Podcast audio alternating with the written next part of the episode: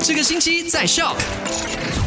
麦好啊，你好，我是 Chris 克里斯，来到了十一月二十三号星期三了。OK，那在昨天的麦快很准呢，就跟你分享了三则消息。第一则跟你分享到了，就是以后新设备登入这个他选购 e w a l e 的用户们呢，需要十二个小时的冷静期。怎么说？就是如果你有这个他选购的 e w a l e 的话，如果你换电话或者是你要换 tablet 的话呢，你再重新登入的话，你有十二个小时的冷静期的，因为他们就是以防别人就盗用你的这个他选购的 e w a l e 了，所以我觉得是一件好事来的。那第二。这消息呢，就是这个 BYD Auto Three 确认在十二月三号的时候呢，正式的登入我们的马来西亚，说的就是这个非常呃有时尚感的车，哇，OK，那其实它来到马来西亚呢，会两种车型的，而且最远的这个续航呢，可以高达四百八十 kilometer 的，哇，它的预售价呢是从一百啊五十千开始的，哇，所以我就觉得还蛮还蛮 OK 的啦，看起它的这个外形啊，还有它 interior design，但是呢。来到马来西亚，我们就可以看到它真身呢。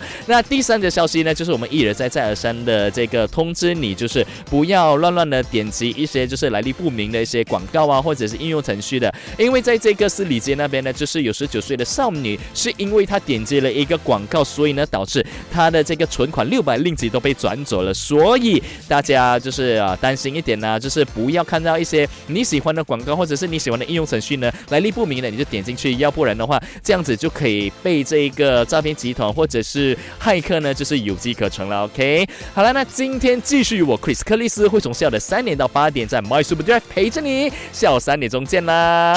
赶快用你的手机透过 Shop App 串流节目 SYOK Shop。